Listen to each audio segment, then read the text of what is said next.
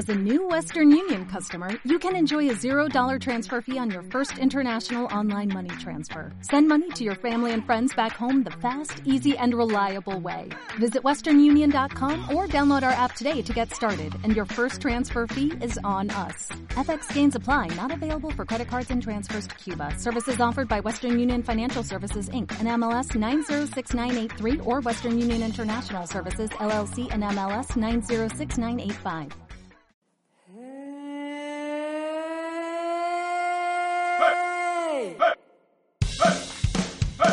Comienza la charla de un ingeniero arrepentido.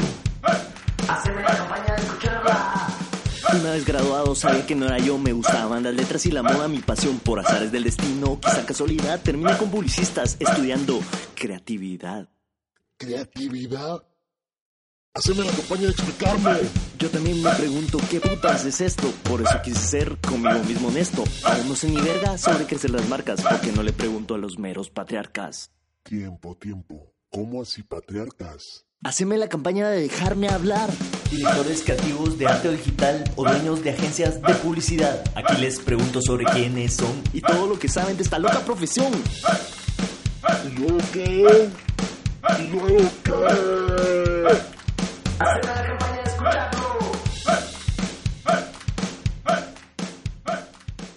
Bienvenido, bienvenida a Haceme la campaña. Este es uno de los episodios más especiales, ya que Clara de Tesanos, una artista a la que yo admiro mucho, me ha recibido en su casa con un delicioso té para charlar sobre creatividad. Así que por esta vez no fueron chelas. Clara junto a Juan José Estrada son un dúo dinámico que en la última década ha revolucionado la fotografía en Guatemala. Fundaron la Fototeca, una de las mejores escuelas de fotografía del Istmo Centroamericano, y el Festival Internacional de Fotografía Guatefoto. Mamu, como le dicen a Clara de cariño, ha codirigido la documentación de algunos libros recopilatorios de fotografía guatemalteca y en el 2018 autopublicó su fotolibro Piedra Padre Universo, que ha sido expuesto en varias ciudades del mundo y entre otras cosas logró un shortlist en la Fotoferia de París. Este libro particularmente me ha servido de mucha inspiración creativa y seguramente lo será para otros que tengan contacto con él y estén abiertos a la interpretación de sus mensajes. Así que cierro esta introducción y te dejo con una de las conversaciones más interesantes y particulares que he tenido en Haceme la campaña. Si estás iniciando en las artes visuales o llevas un buen rato aquí, si te apasionan las ideas y un día querés vivir de ellas, haceme la campaña de escuchar a Clara de Tesanos.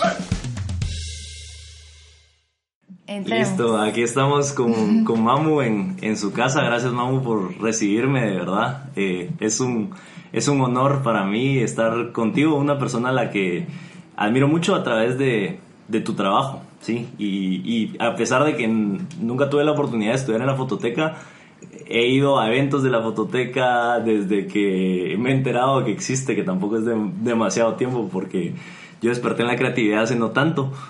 Eh, pero trabajos como tu fotolibro o las recopilaciones que hacen de, de, fotografía de estudiantes constantemente son fuentes de inspiración para mí. Entonces te agradezco de verdad muchísimo que, que me recibas aquí en tu casa. Tito, gracias, qué, qué gusto conocerte. De verdad que me viniste a, a sorprender con, con sorpresitas, con poemas y destilaciones. Eh, de diálogos que hemos tenido ahí existenciales. Gracias, de Visuales, verdad. textiles. De, de, todo un poquito. Para, para los que nos están escuchando, lo que sucede es que le tuve la oportunidad al fin de mostrarle a Mamu un proyecto que tuve de, de chalecos que transformaba poemas en, en piezas de, de, moda, en chalecos, pero una colección específicamente lo hice sobre sobre el fotolibro, entonces eh, es definitivamente un honor para mí esto. Eh, qué honor para mí, qué increíble, me, me... Y, lo tengo puesto, solo para sentir a mi abuela, porque es una representación. De... Y, y específicamente esa, esta pieza, es, sí, qué interesante, qué interesante. Yo cuando, cuando vine acá y vi la mesa, eh, precisamente vi la foto y le pregunté a Mamu que quién era y, y pues me, me cuentas que es tu abuela. y es, es justamente esa fotografía de su abuela la que terminó inspirando uno de los tres chalecos de la colección. Increíble. Interesante esa conexión. Y la, la luz traslapada entre la temperatura eh, fría, ¿verdad? Ajá. Azul con el anaranjado. No, la traducción, o sea, el traslado de significado, hablábamos, ¿verdad? Eh, está muy interesante, como que de, de una dimensión a otra dimensión.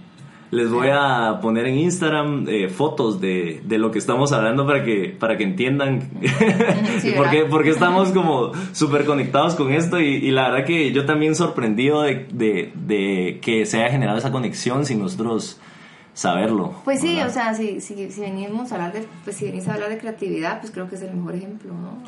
Es, es hablar de, de esa chispita que te despierta algo y que después lo transformas en otra cosa y constantemente, ¿verdad? Con algo tan cotidiano y algo que una persona puede abrir un libro y verlo tan banal, ¿verdad? Como una persona verdaderamente inspirada y sensible a la vida toma estos, estos estímulos como para crear, ¿verdad? O sea, lo to- toma la oportunidad, ¿no? O sea, como que es oportunista en ese sentido. Y hablando un poquito de creatividad, ¿cuáles son tus primeros recuerdos o, o cómo empezaste en este camino de la creatividad? Ay, mira, eh, definitivamente mi mamá y mi papá, un equipo, ¿verdad? La creativa y el carpintero que le hacía todos los sueños realidad a mi mamá y, y transformaba la casa todos los fines de semana. Mi familia es de Uruguay y vino aquí a Guatemala y éramos solo nosotros, pues éramos cinco y mis papás, no teníamos primos, no teníamos tíos, nada. Entonces como que de alguna manera, pues eso hacíamos los domingos, pues. Mi mamá tenía un taller atrás en la, en la casa donde renovaba muebles, nunca salíamos, entonces Semana Santa, yo me recuerdo pasar Semana Santa, yo nunca iba a, a ningún lado como que agarrar jeans y cortarlos y entonces pegarlos y hacerle, dibujarle, o sea, como que mi mamá sí nos hacía el cambiar el cuarto tres veces por mes, ponete, o sea, no, una vez al mes, no sé cuánto, pero como que bien seguido, pues todo, bueno, cambiamos el- cuarto, pintémoslo otra vez. Eh, Eso es bastante. ¿verdad? O sea, era como que una, un proyecto, ¿verdad? Como que esos proyectos, como que siempre habían como proyectos y, y creo que de ahí, sí te puedo decir, como que de esa fuente, era una fuente de, de creatividad en mis papás. Ajá, y por eso todos nosotros pues nos sentimos un poquito inspirados en ellos, creo yo. Y, y cuando creciste y te graduaste del colegio, ¿sabías a qué te querías dedicar? O, sí. Sí, o sea, puse, bueno, ese examen del colegio que te sale, me salió arquitectura, diseño y arte, ¿verdad? O sea, lo que pasa es que diseño no, no, no me llamó, eh, arquitectura tampoco. Pues la foto también era un poco el medio más accesible para mí en ese momento, pues uno, uno tiene las cámaras en quinto bachillerato y así como que, bueno, no, yo tengo que tomar fotos, pues, ¿verdad? Como que te entra el, a pesar de que mi mamá pues sí pinta, ¿verdad? o sea, como que sí estuve como cercano a, o, mi- o mis hermanas que hacen esto, que hacen, te- pues también hacía mucha, ¿cómo se puede decir? Como fashion. Eh, trabajo textil. tal Trabajo. Ajá. textil, mi mamá, mi hermana estudió también diseño de modas, ella, o sea, la veía yo dibujar en su mesa todo- todas las tardes, sus con chavas con sus piernas largas y, o sea, mi hermana, mi otra hermana grande haciendo bolsas, eh, no sé, como que creo que mis papás hicieron esa pauta, pero perdón, ¿cuál era la pregunta? Que no, ¿De qué estábamos eh, eh, no está bien que te Sí. preguntaba si, si sabías lo que querías. Ah, entonces sí, definitivamente arte, historia del arte era mi clase favorita en el colegio y, y filosofía. ¿Y, y luego qué, qué fue lo primero que estudiaste en Entonces la universidad? estudié foto. O sea, tuve la gran dicha que mi hermano es un ángel y me mandó a estudiar fotografía.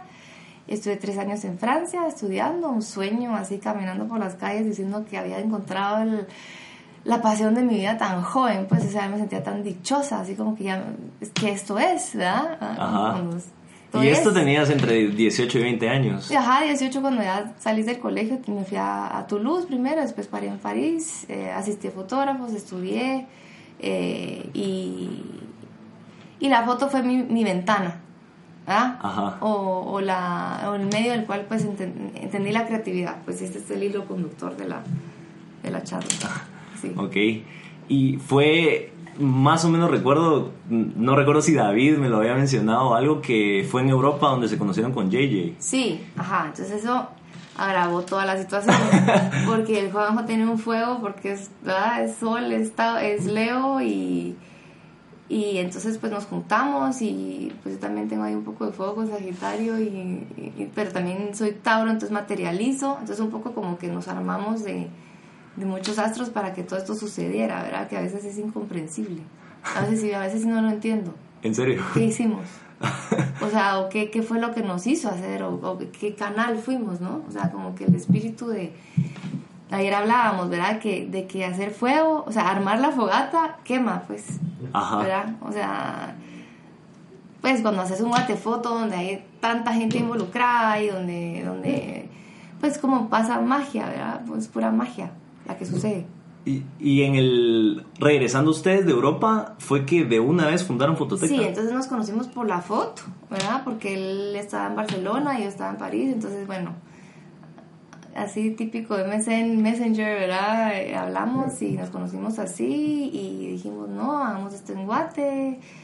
Pues porque pudimos ir a Foto España, pudimos ir a Arles, a festivales así increíbles que solo te despiertan la gana de decir, porque en Guate no había una así, ¿verdad? Ajá. Entonces como que vi- viendo esos festivales, o sea, teníamos como muchísimas ganas de regresar a Guate, regresamos y dijimos, hagamos un taller. Queríamos hacer todo, pues así como, hagamos todo, veamos qué sale. Eh, no sabíamos ni qué estábamos haciendo, pero, pero queríamos, pero queríamos hacerlo y teníamos las ganas y la energía, pues. Y entonces eh, también te chocas un poco con la realidad, ¿verdad? Cuando es agua te decís, ala, las puertas cerradas, las puertas cerradas, las puertas cerradas, así había un circulito, ¿ves? Como que estos güiros pegados que, ah, ¿qué quieren Ajá. hacer? Pues Ajá.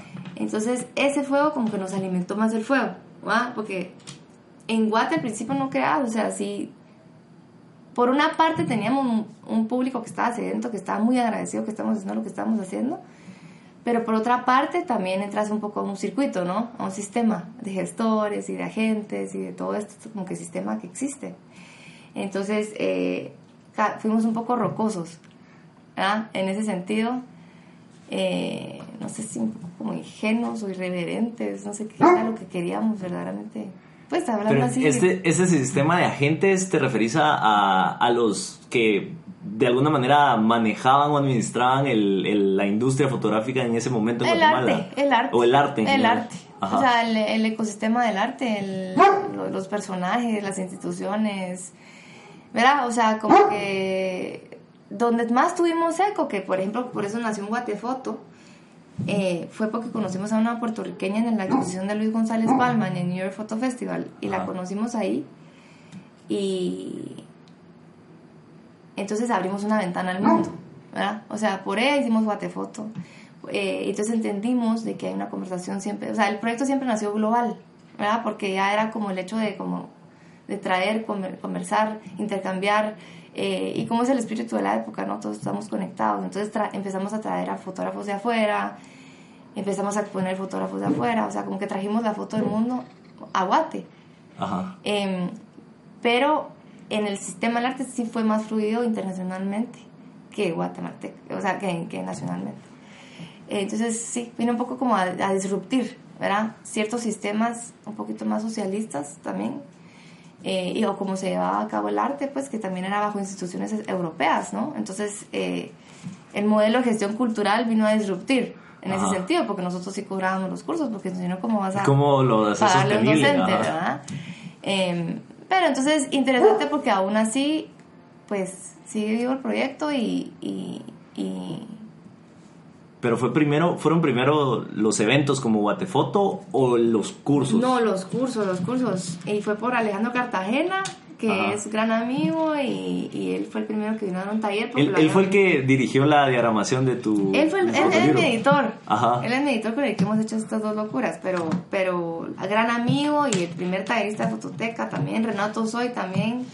Eh, talleristas cuates, ¿verdad? Que dijimos, mira, ven a dar un taller y obviamente es que no había nada así pasando en ese entonces. Sí, sí, habían ciertas cosas pasando bastantes, o sea, estaba Foto 30, estaba Centro Cultural España, estaba. Eh, un montón de proyectos que estaban sucediendo. Es gracias a ellos que nosotros pudimos venir a, a, a complementar. Eh, pero así empezamos. Entonces con talleres muy orgánico, eh, de un taller a dos, a tres, a cuatro, hasta que de repente tuvimos que tener un programa de un año para una, darle una continuidad. Eh, el equipo, pues claro, o sea, no puedo hablar de fototeca sin hablar del equipo, pues, o sea, de, de- de chavos locos, ¿verdad? Muy entusiastas, eh, con, con muchas ganas de aprender y con ese fuego de querer como cambiar las cosas en Guate. Es que sí era así, el, el- así me recordaba, o sea, estamos, este año estamos celebrando 10 años, entonces estaba como que haciendo una, escribiendo para ver qué, qué vamos a hablar. Eh, y decía que eso, ¿verdad? Que sí era como driven por el es que en Guate no hay un, algo así, primer mundo, hagámoslo primer mundo, ¿verdad? Hagamos un festival primer mundo, pues hagámoslo bien, o sea, hagamos una escuela primer mundo, ¿verdad? Por eso, por eso es que no puede ser más barata, lo siento, es que hay que pagar las cosas, ¿verdad? Y, y, mm, y patrocinios, ¿verdad? ¿Cómo conseguir patrocinios? Eh, el primer patrocinador en Guatefoto 10 se nos cayó el día de la inauguración, ¿verdad? Entonces nos pasamos como dos años pagando el, el festival. la escuela, ¿verdad? Que la escuela, la Ah. escuela es la que venía como que a financiar eso.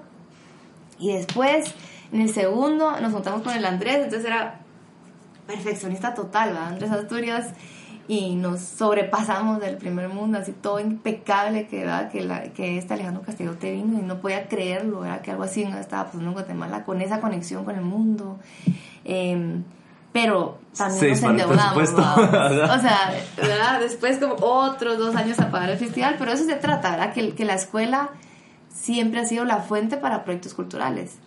En todo sentido, desde el contenido que se genera eh, hasta, hasta pues financieramente, pues para hacer todo lo que, la proyección de todo lo que sucede en la foto, ¿verdad? Que es, es, es infinita, pues. ¿Y en qué año fue el primer Guatefoto? En el 2010. En el 2010. Ajá. Ah, o sea, literal. A lo que decías, 10 años es 10 años de Guatefoto o 10 años de la escuela. De la escuela, de Ajá, fototeca, ajá. ajá, porque en 2009 empezamos. Ajá. Y al año hicimos el festival. Una locura, pues, ajá. Entonces empezamos de tallercitos al programa de un año, al diplomado, que ya llevamos como ocho generaciones, o sea, de un programa de un año. Luisa, Luisa González Reich también me ayudó miles a, ordenar el, el pensum, el equipo, era eh, equipón así de comunicación, pocos, hacíamos un festival así gigante, pues, ¿verdad? Así como que éramos poquitos, pero como 300 voluntarios, ¿verdad? O sea, increíble la gente, lo que... No, el festival es el festival de, yo sí digo, del pueblo, de todos, pues, porque no sabes cuánta gente vino así, así, ¿verdad? La gente voluntaria que yo al día de hoy, te puedes ir a Alejandro Matzar, o sea, puedo mencionar así gente que eran como angelitos, que esa mara está sin, nada, sin, sin remuneración, pero está ahí echando punta contigo. Cuando, se te, cuando hay que desmontar una exposición porque era desnudo, y te desmontan la exposición, y había que montarla así como en la tarde porque inauguraba, ¿verdad? Entonces esos angelitos que venían a ayudarte, no, mira, de verdad que los voluntarios son los ángeles de los festivales. Sí, es lo mejor que nos puede pasar en los festivales. Y todos en mi staff estamos de acuerdo. Como que es una hermandad, es como una comunidad así. Yo no sé, que, como que no, la foto nos une, pues. Al final es eso, era. ¿Y qué, Fototeca, qué, cree- qué crees que sucede? A- Aquí hay un tema que me gustaría que platicáramos un poco para, para no sé, que aprendiéramos un poco de la, de la organización de eventos. Uno a veces dice, bueno, tengo esta visión y la quiero materializar, no tengo presupuesto, pero voy a ver cómo hago Para hacer. para hacerlo, ajá, para hacerlo realidad. Pero justamente hace poco hablaba con un amigo de el- la contraparte que te dice cómo al no tener presupuesto eh, y pedir que los artistas o los diseñadores o todo el mundo involucrado trabaje por menos plata, estás como eh, contribuyendo a la baja remuneración de los trabajos creativos. Entonces, ¿cómo, ¿cómo equilibras eso? Porque al final, ¿o qué piensas de eso? Porque al final uno tiene ese deseo ardiente de materializar esa visión. Claro. Pues mira, definitivamente hablando de creatividad, pues eso te saca la creatividad. O sea, definitivamente la falta de recursos. Por eso los latinos somos lo máximo, pues porque siempre somos súper creativos para. O sea, al final como, sí, no, aquí no hay fondo de no sé qué para que te dé tanto. Tampoco, bueno, perdón, estoy grave. Eh, y la cosa es de que la creatividad definitivamente es parte de eh, que no existen los caminos, que hay que hacerlos, que hay que abrir machete y hay que inventarse cosas, ¿verdad? Em, en nuestro caso, hemos donado obra, hemos, o sea, yo no sé, hemos donado el alma, básicamente, para que, porque es energía, ¿verdad? O sea, tenés que entregar energía para recibir energía. Entonces, bueno, si te digo así como técnicamente qué, pues a través de empresas o a través de... O sea, es que algo importante que también que nos dimos cuenta en el proceso en Fototeca es que como Fototeca es un proyecto cultural, entonces como proyecto cultural tenés un montón de medios, ¿verdad? O sea, porque los medios están interesados en lo cultural. ajá. Entonces te volvés una agencia de medios. Es interesante el concepto, como que de repente podíamos ir a la con Fox y a Fox pues les dábamos cursos a cambio, ¿verdad? o sea, hacíamos como acuerdos con cada tipo de empresas donde dábamos el alma, entregábamos el alma a las empresas para que las empresas nos dieran sus medios. Entonces podemos venderle los medios a las empresas. A otras O empresas. sea, Canon, Ah, o sea, ah. bueno, o sea, nos, nos han patrocinado Nikon, Canon, eh, un montón de empresas, no, Ajá. no un montón, pocas, y las agradezco toditas. Em, todas han tenido sus aprendizajes, pero a la cosa es de que ve- eh, venderle el espacio, ¿no? O sea, la presencia Ajá. de marca a una empresa privada, pues por estar a- al lado de un evento que le hace tanto bien a la humanidad, al, al- a Guatemala, pues. Ajá. Entonces es eso, pues, eh, a través de eso. Entonces la gente ya las empresas, pues, te pueden ah, dar cash, porque lo que necesitas es cash para ejecutar, ¿verdad? para pagar. Entonces al final terminaban conectando varios puntos y siendo... Y yo paré vendiendo anuncios de Fox, pues. O sea, de repente me di cuenta de toda esa... esa es increíble, pues, el, el, el- el- todo este mundo de los medios, ¿no? Y es gracias también a los medios escritos, la prensa, todo esto, ¿verdad? Todo, todo, todo lo... Sí, toda la... La comunidad, o sea, definitivamente lo que pasa es que pones una fogata, o sea, pre- prendes una fogata y la gente viene a poner leños, pues, o sea, todos, los medios, los voluntarios, o sea, es como que nos organizamos, pues, o sea, para que sucedan tipo de cosas así. Eh, no ha sido fácil, definitivamente hay que decir que no es nada fácil y la verdad es que te puedo decir que estoy en detox de eso por un buen tiempo, o sea, necesito unos 10 años tal vez para, para superar un poco eh, lo que conlleva gestar, porque gest- gestar conlleva el alma, pues, ¿verdad? Y más en países pues como los nuestros que no, no ha- o sea, que hay que empezar todo en pañales, pues, desde el interés para ir a un festival, ¿verdad? Al público, a- al interés de una empresa de, de apoyar. Ajá. Pero creo que más y más, pues hay más gente apoyando. Creo que, creo que vamos re bien. Va efervesciendo, pues, esto, pero Y es pelear contra el cocodrilo, ¿verdad? hablando un poquito de la fotografía en la región, en el momento en que empezó Fototeca, ¿cómo estaba? Digamos, hablando de Centroamérica o hablando de México, ¿cómo la veías en ese Pues momento? México siempre a tope, ¿verdad? México siempre va así como año- años luz de nosotros. Eh, creo que eh, El Salvador, por Walterio, ¿verdad? Como ciertas, ciertos líderes, ciertos artistas que han pues también gestado. Costa Rica está increíble siempre también. O sea, sí siento que... Bueno, o sea, de foto específicamente, lo que pasa es que sí siento, pues no es por nada, pero sí siento que cuando hay escuelas hay más producción, ¿no? Eh, Definitivo. entonces, eh, digamos, en Costa Rica está la Veritas, ¿verdad? Y en México hay miles de escuelas y en El Salvador no sé si hay muchas, ¿verdad? Entonces, por eso como que creo que, pues entonces Fototeca vino a aportar eso en Guatemala, ¿verdad? Que más gente estaba haciendo foto, pues poco a poco, ¿verdad? Fue bastante poco a poco. Y lo, lo que más, a, a mí lo que más me, me, me, me hizo alucinar en Fototeca es qué oportunidad es tener pues como, o sea, a mí me hubiera encantado tener eso, pues cuando yo estuviera en Guate saliendo de los de 18 años, encontrar un espacio donde puedo tener verdaderamente a, todos lo- los fotógrafos, ¿verdad? Reunidos en un espacio que te están dando información. Ajá. O sea, es como conectarlos, aunque viste que cada quien con, va con su ego, con su estilo, con su filosofía, y han habido un montón de, de roces y encontronazos, ni modo, pues porque cada quien defiende, defiende su filosofía y a su gente, ¿verdad? Y, pero es interesante ponerlos todos en un mismo lugar. Eh. ¿Y qué sucede después de esto, verdad? Entonces, toda esta gente que está recibiendo estos estímulos de Byron, de Andrés, de Renato, de, de tantos, ¿verdad? Eh, esa es la magia que me parece que es como, sí es hacer magia, pues, es, como que poner la fogata para ver qué sucede.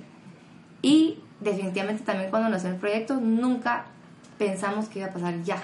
O sea, es de década, decíamos, en el 2020, decíamos, vamos a educar, se va, va- se va a estimular una nueva generación de fotógrafos eh, con la cámara, ¿verdad? Como medio de expresión, Eh, que ya estamos a la vuelta de la esquina del 2020. que ya estamos en el 2020 y pocos, ¿verdad? Con, la, con, la, con los dedos de las manos, pero de aquellos que sí, talentosos y que yo creo, y les digo siempre que yo creo profundamente en su obra, pues, y que, viste, comprometidos, pues. Entonces, Ajá.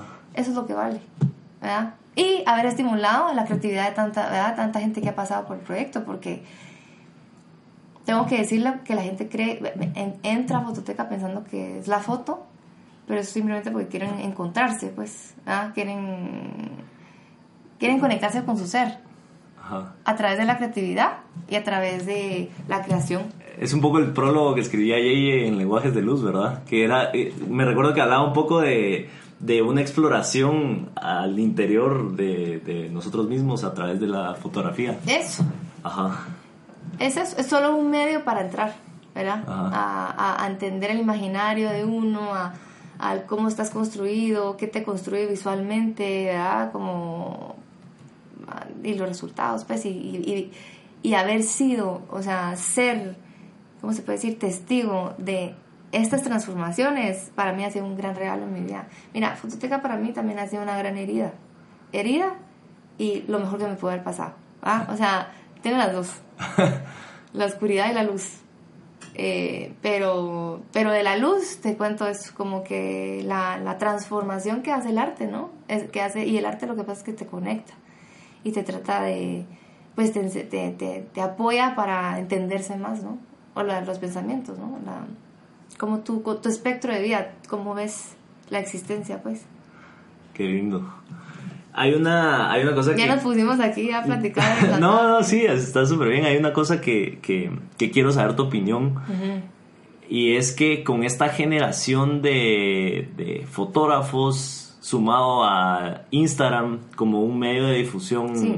relativamente masivo, ha surgido mucha gente que, que empieza desde cero, muy empíricamente, toma fotografía y, y empiezan a surgir ya, ya no 20, Sí. sino 100, 200 fotógrafos en Instagram y entonces la, la gente que está fuera del medio termina viendo o valorando, como no entiende la fotografía, termina valorando todo igual cuando definitivamente alguien que, que estudió, que lleva un proceso Con mucho más conceptual, que, o, o mucho más hasta espiritual, puede llegar a un nivel de trabajo mucho más profundo. Sí. ¿Qué opinas de este fenómeno en cuanto a los pros y los contras de esto?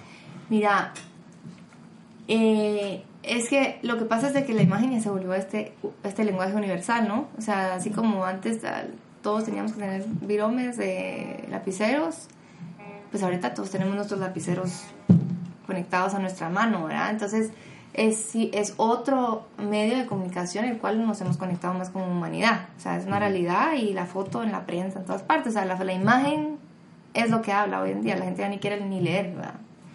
Cuesta.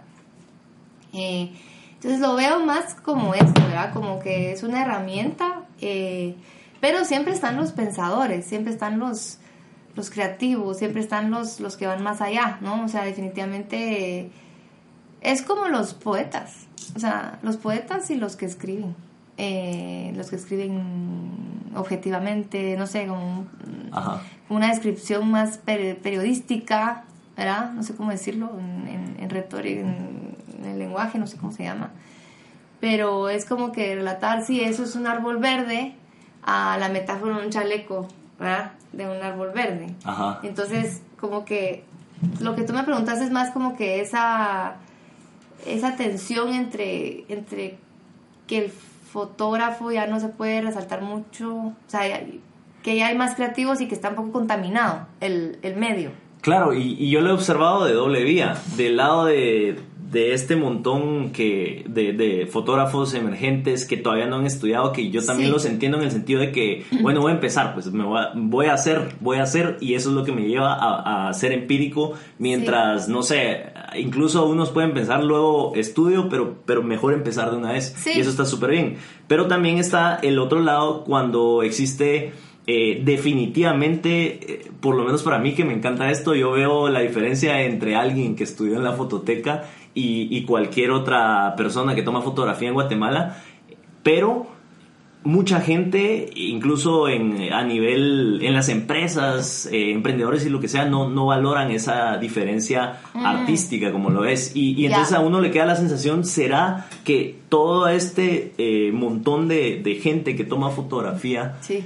Está devaluando el trabajo de estos pocos eh, que estudian? Sí. ¿O cómo funciona esa dinámica? Sí, es como los fotógrafos análogos se los comió la fotografía digital, ¿no? O sea, la- las, las cosas se van moviendo muy rápido, ¿verdad? Y, y sin saber ni qué va a pasar con la fotografía como en unos años, pues, pero a nivel, si te puedo como que contar desde el nivel como más de, de- sobre fotografía contemporánea, ¿verdad? Como la, la contemporaneidad de la imagen, o sea, cómo verdaderamente ha como siempre estado como innovando, es, pues lo que me resuena a mí es este manifiesto postfotográfico, ¿verdad? Que escribe John Foncuberta, que es muy... ah, Yo, yo lo amo, yo soy fan completamente de él y de su sarcasmo, eh, pero entiende lo que está sucediendo con la imagen y entonces él lee, él pre- o sea, ve más allá del futuro y entiende que eh, la imagen está completamente muerta, dice, ¿verdad? Y dice, de- habla del fotosaurio, ¿no? Como que el fotógrafo que todavía se está fijando, en, así como en la foto análoga, en revelar, en, en encuadrar. Entonces se ríe un poco de él y dice, o sea, la imagen ya está tan perdida, ¿verdad? Ya es, ya es otro medio, es el medio para las masas, ¿no? Entonces, ¿cómo replantear eso como artista? O sea, ¿cómo replantear la, la fotografía a través de la tecnología, eh, la fotografía a través de la instalación? O sea, ¿qué esquinas ha tenido que encontrar la fotografía para seguir siendo contemporánea? Y entonces, re- eh, alejarse de, todo es- de toda esta, ¿cómo le pudiéramos llamar? Fotografía superficial, ¿verdad? Un poco en la superficie. Em, desde el acto que todos están tomándose el selfie, o sea, la, la imagen, o sea, es que ya no podemos ni hablar de cuántas imágenes se producen al día, ¿verdad? Entonces es como una, una, una locura de tema, como la la foto, o sea, en general se pegó la tecnología y esto ya es otro tipo de medio diferente, que es muy diferente a la pintura, pero ahorita también existe la, la ilustración, ¿verdad? Ajá, ajá. pues como en digital. Entonces, no sé si me fui por la tangente, pero eso por, un par- por una parte. Y después, como fotógrafo comercial o como para vivir de ello, sí hay que seguir innovando, hay que seguir viendo cómo, cómo transformarse y, y si ya no te llega, pues si ya no se valora la, la, imagen donde estás ejerciendo, pues entonces ejercer en otra parte y ejercer de esa manera. Eh, y que también tengo que hablar que sí es cierto que porque hay que identificar esto que antes tú, tú aprendías con libros verdad Tú- tú- o sea, tú aprendías en una exposición ibas a una exposición y mirabas los marcos ¿verdad? o sea como que pero hoy día hasta hasta vemos las expos así verdad La vemos más desde la pantalla que directamente. o ya no vamos verdad sino que vemos el, el, El live, live. el live Ajá. entonces ya ves así y, y y el Instagram y la rapidez y los likes, ¿verdad? Habla el Renato soy súper simpático, tiene una clase que se llama de los likes. Eh, porque se ha vuelto eso, ¿verdad? Y hay que ser realista. Hay que ser realista que sí es cierto que, que ahora se valida la foto por los likes y no por las instituciones, por la experiencia sensorial que vas a vivir o porque el curador tal y tal te va a hablar, sino que a veces hasta valoras más 300 likes de saber ni quién que de un curador que te diga qué buen trabajo. Ajá. O sea, te vale madre, es un poco lo que te diga al final el, el maestro, ¿verdad? A- a- hablando de eso de los likes, hace poco, eh, no voy a mencionar la marca, pero una marca de carro lanzó una, una campaña eh, digital ATL en la que ah, tenían que, lanzaban a concurso diseños, les, les daban un, un diseño inicial y entonces la gente, los diseñadores gráficos o ilustradores tenían que hacer modificaciones a esa campaña y al final, luego de tener ya el diseño hecho, lo subían a la lo subían a la, a la página y ganaban a través de likes. Y entonces es una de esas cosas que, que a uno, o sea, a mí por lo menos es como, ah, me duele un poco Sí, en el sentido de que, ¿por qué algo es valorado por, o sea, su nivel de diseño gráfico, su nivel de estética, su nivel de ilustración es valorado por likes? pero no. Es el, es el espíritu de la época, definitivamente no, yo creo que ni entendemos qué está pasando, así que locura. Pues ah, yo hace, quité el Instagram, no lo cerré, quité el Instagram como dos días de mi celular, fui feliz. Me dio felicidad, fíjate. Me dio felicidad porque es tal ansiedad la que uno le da.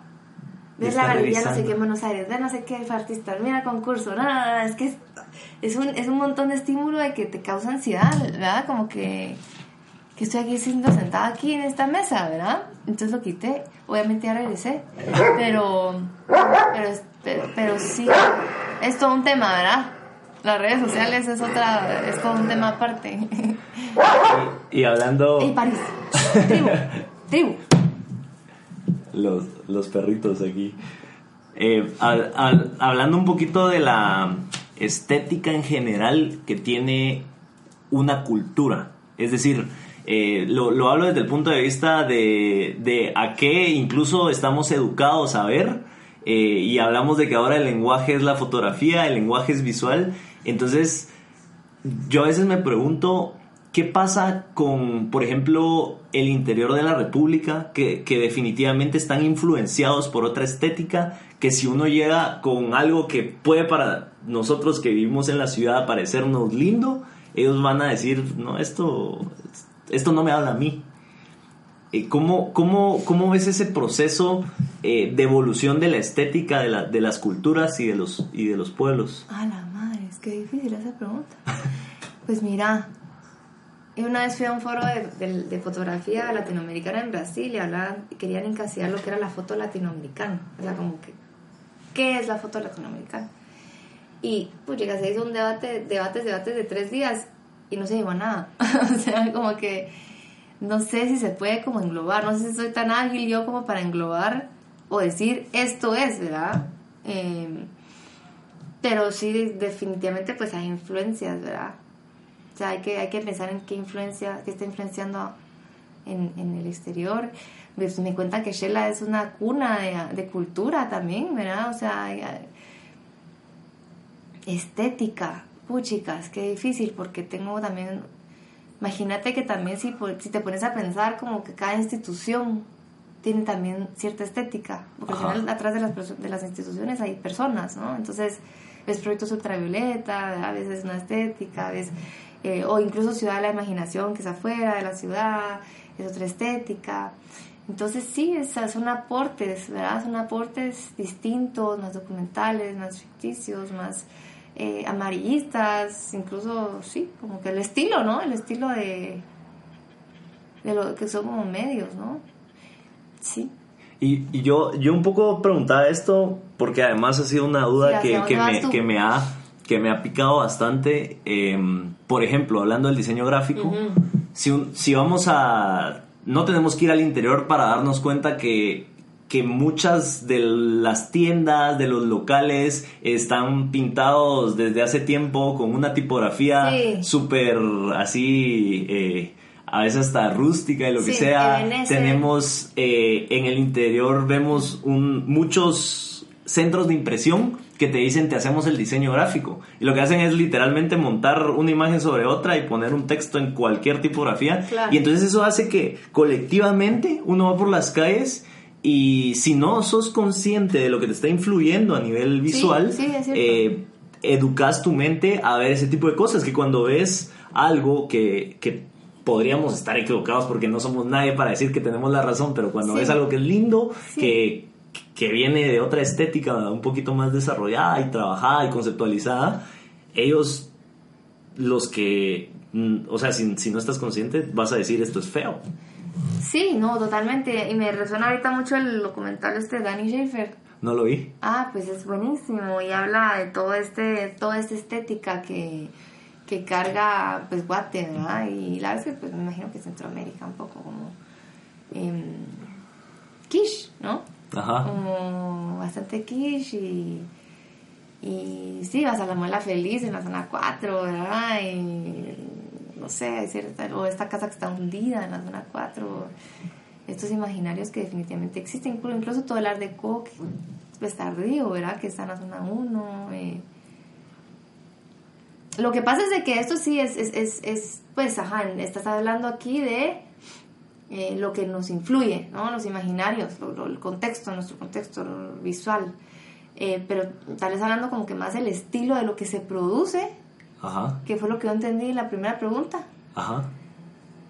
Y es un poco más difícil porque también eh, hay mucha influencia global, ¿no? Claro. O sea, sí, o sea, es un Byron Mármol y tiene sus influencias, ¿verdad? O sea, sí puedes ver sus influencias, o sea, puedes entender que hay unos que vinieron antes que nosotros, ¿verdad? Y que, que somos influencias, ¿verdad? Incluso Juanjo como con un Eggleston, ¿verdad? O sea, como que, o sea, yo que quisiera ser Francesca Guzmán, o sea, como que, ¿verdad? Como que cada quien tiene su, donde aprendió o donde verdaderamente le resonó algo, ¿verdad? Eh, ¿Tú crees que al Sí. final sí. simplemente no nos deberíamos pelear con esta realidad y sim- o sea, me refiero a es que uno a veces entra en eso de digamos, yo trabajo en publicidad y, y entonces Es que la tenemos esa es otro mundo. es- ese es otro mundo, ajá, pero tenemos como este paradigma interno en donde decimos eh, enseñemos estos tres visuales y el que va a elegir el cliente es el feo. Ah, sí. o sea, esas son, son bromas así Sí, que, sí. que al final están fundamentadas en experiencias previas, Pues, definitivamente. Sí, es que el buen Pero- gusto ahí va. Pero, pero es que también uno, mm, o sea, hasta me pregunto, ¿será que es correcto decir alguien buen tiene buen gusto? Ajá, porque solo es un gusto diferente y... Pues mira, yo creo que hay unas cosas que sí. A veces sí, no sé. La única manera hay probablemente de cosas como más fundamentarlo... vulgares, quisiera decir de repente. Ajá. Pero esa es una palabra más. ¿Verdad? un- una de las cosas que probablemente pudiera fundamentar el buen gusto es los estudios. O sea, el estudiar, Ah, el sí. leer, el visitar, el experimentar. Sí, Entonces, no le no puedes negarle a alguien que tiene esas experiencias el gusto que tenga, Sí, no. Independientemente si no sea tu favorito. Sí, no. Es que Ajá. sí ha de ser bien difícil. No, ya cuando es un servicio hacia, al- hacia algo, creo que cambia, ¿no? Porque sí es que es difícil. Es que es difícil. El, el mundo, digamos, de la creatividad cuando ya tenés que venderlo. Cuando tenés que ¿no? O hacerlo sea, masivo. Cuando ya tenés que hacerlo para que otros lo entiendan. Cuando ya haces el propósito de producir, ¿no? Porque cuando le das la vuelta, aunque yo creo que pues al final me imagino que los más creativos de los más creativos han venido de sus propias ideas muy libremente sin pensar que tenían que venderlo, ¿verdad? Como crear un estilo, entonces después por eso te pagan por tu estilo, ¿no? Claro. Em, pero Que esto eh, no es el caso de la publicidad en ningún No. momento. sí, ¿no? Porque la publicidad lo que mandan son las marcas, pues, ¿no? O sea, o, o el mensaje que quieren... Es que lo que tienes que hacer es vender, vender tu marca, vender claro. tu producto. Es que es eso, ¿verdad? Sí. Pues habría, sería interesante hacer eso como que, porque por ejemplo yo en mis cursos de creatividad sí hablo de, de, de, de eso, o sea, se, se dialoga mucho en el sentido de que, ay, sí, que alegre conectarse con el ser, y que alegre el arte, que, que, que belleza la introspección, y que belleza los darks, y que belleza lo, o sea, en general, pero al final tengo que vender un vestido, pues, ¿verdad? O sea, Ajá. o simplemente pues eso no le da bueno entonces otra vez llega un poco a esa pregunta de que si se vende o no Ajá. pero yo insistiría yo insistiría en el, en el, en el hecho de que qué pasaría si te quitas la idea de la empresa de la marca o lo que tenés que vender y entrar como desde cero otra vez como que a la, a la conexión de donde vienen las cosas y de ahí a ver si viene algo interesante Ok. Sí, es... Y ahorita No sé. se, me, se me está ocurriendo una cosa. ¿Qué pasa si hacemos un ejercicio rápido? a ver Eh, vamos a suponer que estás trabajando en una agencia de publicidad. A ver, a la madre, no. Y- Una, trabajé una semana al regresar de París y duré una semana. BBDO. La es que perdón mucha. Si me están escuchando, pero era muy güirita. Y me fui. Porque yo quería hacer. No sé ni qué quería hacer, pues, pero. Querías hacer fotografía. Quería hacer arte. Arte. Ajá. Va. Por eso precisamente me llama la atención hacer este ejercicio. Eh, el problema es el siguiente, el brief es el siguiente. Eh, tenés... No, te- no, pero es que es para ver, que experimentar y ver qué pasa. Tenés una marca de sopas instantáneas. Ajá. Ajá, y acaban de lanzar un nuevo sabor a em, chipilín. Es una sopa de chipilín. Y entonces lo que te piden es eh, queremos hacer una campaña totalmente visual. Eh, vallas, Mupi, revista, digital, pero todo es visual sobre esta nueva eh, esta nueva sopa. Ajá. Obviamente tendrías que saber la paleta, tendrías que saber el- la marca, el concepto que se está trabajando, pero a grandes rasgos, ¿cuál sería tu proceso creativo para abordar ese problema? Pues primero, obviamente, va, si me voy sistemáticamente, porque ahorita ya se me ocurrió otra cosa, pero si me voy como a decir sistemáticamente, pues obviamente el research, ¿verdad? Como que a partir del, del gesto de la sopa, de la sopa de la Segunda Guerra Mundial, se me hace un poco como reparador, como del restaurador, eh, como todo el, desde dónde viene la sopa, ¿no? Eso pues sería un- como un dato curioso. Pero lo primero que se vino a la mente es de que, no sé, ¿verdad? Para poder un poco disrumpir, disruptir, o, Ajá. eh, eh, no sé, se me ocurre como que hablar con un museo, entonces hacer como unas esculturas así gigantes, pero así como unas esculturas gigantes de sopa, pues así como que, que pases por las sopas, ¿verdad? Y que entonces entiendas el concepto de una sopa y como que verlo como una pieza escultórica Ajá. y a gran escala y múltiple en un espacio gigante.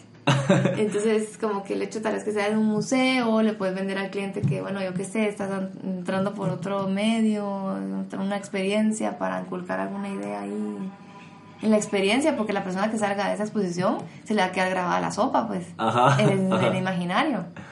Como cuando vas al este palacio de, de cristal, que hay unos chavos haciendo así, shh, Ajá. hay unas esculturas así gigantes que está haciendo así como que shh, como el gesto de callarse. No, no he ido, pero me lo estoy imaginando. Impresionante, o sea, el gesto de ver el, el- el- un pequeño gesto pues exagerado a tal nivel con un material, con un expertise, con un Ajá. pues con un una maestría en un a ver, en algo artesanal, sí. en- Un, un artista de instalaciones podría ser. Ajá, le hablas a un artista que te haga una, una interpretación de las sopas en gran escala. No sé, no sé, no sé si pasé la prueba, pero, pero yo vendería esa idea, tal vez me, tal vez me despedirían.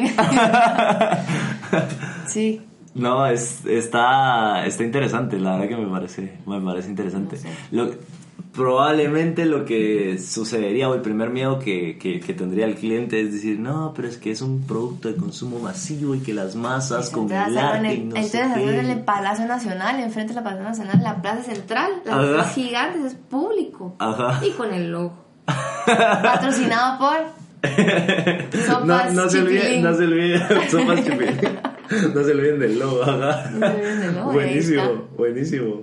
No sé. Qué, qué cool, no, la verdad es que suena. Pudiera suena ser, entrar por el arte, entrar Ajá. por el, el, El- diálogo. Un- Una de las cosas que, que surgen, o sea, por las que surge este, esta duda de la estética cultural, es porque cuando trabajas en publicidad, tenés la responsabilidad de la educación cultural al final de cuentas. La querrás o no la, ten- o no la querrás. Sí, o sea, estás sí. trabajando con masificación de contenido, de mensajes. Sí. Entonces, Mucha responsabilidad, ¿verdad? el conjunto de la industria de la comunicación educa una cultura. Y, y a veces me he puesto a imaginar Total. utópicamente que si de repente toda la industria de la comunicación cambiara su estética a otra, otra, totalmente distinta, la gente al principio sentiría un choque, pero sería una manera súper agresiva de educar también la estética de, de, de al final de la, de- de la gente. Entonces es un tema, ah, un dilema para mí entre yo hago algo para que la gente entienda, asimile y le guste, o yo aporto algo que bajo mi responsabilidad de educación cultural va a elevar eh, las expectativas artísticas de la gente. Entonces ahí está ese, ese, ese balance. Y, y de ahí viene... Sí, ah, mi- total, no, me gusta tu reflexión, definitivamente. Pero a veces también, ay, la, la gente solo hace las cosas porque las hace, ¿verdad? Como que al final es lo que es, ¿no? No sé. Tal vez le estoy dando demasiadas No, vueltas. tal vez sí somos, somos bastante analíticos, ¿verdad? Si es que todo el tiempo estamos ahí filosofando, pues, ana- analizando. Sí, y uno no entiende nada al final. o sea, es que no entiendo nada. Ni de la foto contemporánea. O sea, sí, tenés ciertos luzazos a veces que entender, ¿verdad? Cosas, pues, como que, ah, ya, ah. conectas las, los puntos, pero después te sentís tan perdido otra vez, ¿verdad? No sé si te pasa, pues, como que otra vez cayendo en el vacío, así. ¿Qué es, Es- todo esto? Nunca paras de preguntarte y al final, Tribu, ya. Ey, cuando tenés un par de respuestas, cuando tenés un par de respuestas ya eh, simplemente surgen dudas cada vez más profundas, cada vez más fuertes y, y eso es lo que al final de cuentas eh, te para, no sé, al final te da como cierta energía también para seguir alimentándote. Sí. Eh, son, son esas dudas. que- Son preguntas que todo el tiempo estamos teniendo, total. O sea, sí. Sí. De eso estamos hechos, pues, de puros cuestionamientos, ¿verdad? Sí. Una de las últimas preguntas que tengo es eh, cómo hacer un estilo de vida artístico sostenible bajo tu punto de vista. Yo sé que es complejo, pero ¿qué, qué opinas de eso? Sí, pues, eh, a ver, nos ponemos así más, más estratégicos. Pues primero que todo, sí tiene que venir de corazón para que entonces se sienta, se sienta, que no se sienta como una agencia de publicidad, una, una publicidad eh, ficticia, sino que se sienta de verdad, ¿verdad? Ajá. así como que del corazón. Si no es del corazón, no, no va a pegar, pues. ¿Siento yo? Ajá. O se va a hacer ver superficial y todo esto, ¿verdad? Em, entonces, ¿qué es eso que viene del corazón? ¿Para qué vinieron? Pues, ¿para qué uno viene? Pues, para... Ah, O sea, un proceso previo de introspección, al final de cuentas, es fundamental. Es fundamental. Un Ajá. proceso de introspección y conectarse con el porqué. Entonces, estar claro uno un poco, ¿verdad? Ahí, tener un poco de claves y códigos de entendimiento de qué es lo que tú crees que venís a aportar al mundo, como decís, a, a educar, una, una, a- ¿qué venís a aportar? ¿Qué venís a dar tu servicio a la humanidad? ¿ah? Con tu con tu zapato que vas a hacer, o con, o con un martillo, o con una instalación, o con, o, o con vender pan. Em, después, alarán orden. orden definitivamente, orden y disciplina. Hay que ser metódico, pues siento yo como en la vida, pues, o sea, sí. Para los procesos, para clarificar conceptos, tenés que ser muy metódico y tenés que ser muy científico hasta cierto punto, ¿verdad? Así como que Llevar una estructura y ma- mantener tus procesos, los que sean, pues, pero como que sí ser como bastante...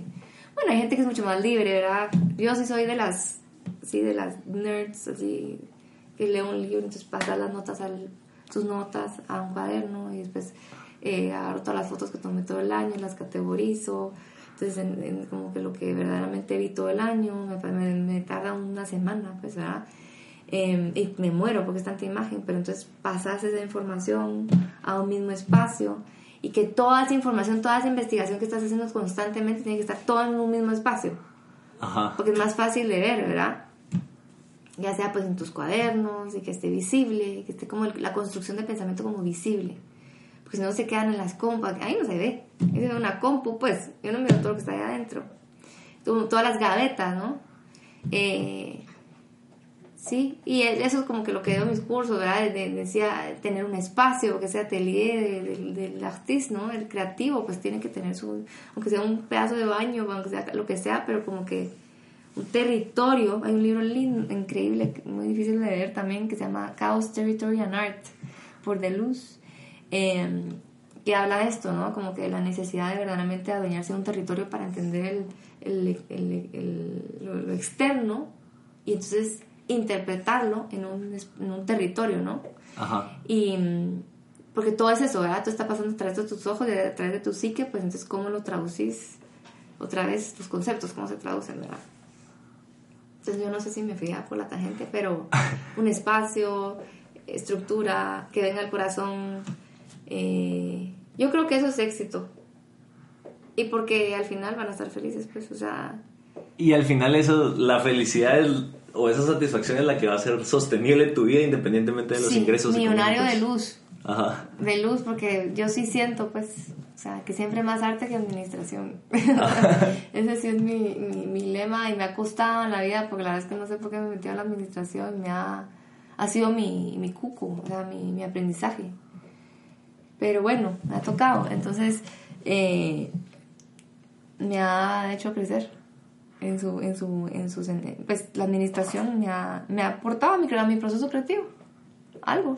Quiero hacer una breve lectura de esto porque, pues, para la gente que está escuchando, tal vez una, un otro punto de vista, pero me refiero a la lectura de lo que acabas de decir. Ajá. Y mi interpretación de esto es, en la medida en que uno tenga esa pasión por encontrarse a sí mismo, por buscar dentro, por buscar qué es lo que le gusta, qué es lo que quiere hacer, Claro. se va a acercar más a un estilo de vida sostenible. Sí. Porque a veces es que es, de verdad, pues es clave, ¿verdad? Es mejor estar feliz que con la billetera. O sea, el que a veces los millonarios no tienen tiempo. Entonces son los pobres. Yo siento que esos millonarios que no tienen tiempo son pobres. Es que el- es muy relativo, ¿verdad? Entonces el no tener tiempo para el ocio, que era lo que decían los griegos, ¿verdad? El, el ocio, eh, todo el mundo lo malinterpreta, pero es el momento donde uno se conecta con el espíritu, donde uno, ah, los griegos pues se ponían a leer, o yo qué sé qué se ponían a hacer, a dialogar, a, a filosofar. Seguro en Instagram no estaban. Ah, no, y entonces, eso, yo cuando hablo del ocio, hablo, hablo del Instagram, fíjate, ahí voy a hablar de eso después porque lo hablo en mis clases, pero em, el negocio es el no tiempo para el ocio, es la negación al ocio, Al ocio. tiempo para ti, entonces es yuca, porque tenemos todos que vivir, ¿verdad? Ajá. Tenemos que todo vivir con monetariamente, pero si está siempre ese balance entre, entre que el ocio hay que encontrarle tiempo, ¿verdad? Y por eso uno no tiene que dormir y por eso el fin de semana no nunca va a nada, porque uno es un salvaje que, que uno está en ese ocio, ¿no? Ajá. En ese ocio de, de búsqueda. Eh, y hablando entonces del ocio, de lo, de lo de mis clases para cerrar, bueno, no sé si ya estamos cerrando, pero... eh, No, sí. Que ahora aparece esta, co- esta cosa que te dice que cuántas horas estás en el celular. Ajá. Entonces siempre, siempre todo es que no me dio tiempo de hacer el proyecto, es que no me dio tiempo de investigar. La mara, ¿va? Y yo, pero entonces, pero ya viste cuánta, cuánto tiempo tú pasas al día en el celular, en las redes. Y a veces, o sea, es una locura lo que te sale. Entonces, escoge bien el tiempo de ocio, ¿verdad? O sea, si tenés dos horas en tu celular diarias en de Instagram, entonces agarra tu Instagram y solo socalo de puras referencias, porque si estás trabajando en el ocio. Ajá. ¿no? Ajá. O sea, mucha gente se va a pelear contigo porque sos una, ah, pero como que solo alimentate, ¿no? O sea, si estás pasando dos horas en el celular en las redes, que no sea ah, algo que no te aporte, pues. Entonces, Ajá. que te aporte a tu propia investigación, porque la creatividad es, es investigación también, ¿verdad? Entonces, como que, que te aporte tu investigación de vida. Buenísimo. Y ya para cerrar, cerrar, cerrar, cerrar, Sí, sí, sí. ¿qué consejo le darías a cualquier persona que está empezando en, en su carrera creativa, cualquiera que sea? Ah, pues que qué alegre. Qué, qué buen camino. Porque sí siento que la creatividad es como el, ejer- es como el, el ejercicio, el, pues como ir al gym. pues. Ajá. O sea, como el ser humano es un... eh, tiene la naturaleza de ser creativo, ¿no? Y, y- y- que así se manifiesta. Pues la tecnología es creatividad, la humanidad, los edificios, o sea, todo es creación, ¿verdad? O sea, eh, pero entonces primero que lo celebre y que diga que qué buen camino, porque pues al final creo que es como, es aquel atleta, es un atleta, ¿no? Pero de, de pensamiento. Ajá. Eh, ¿Y qué consejo? Pues eso, ¿verdad? De llegar a la raíz, de llegar a la raíz de por qué quieren crear.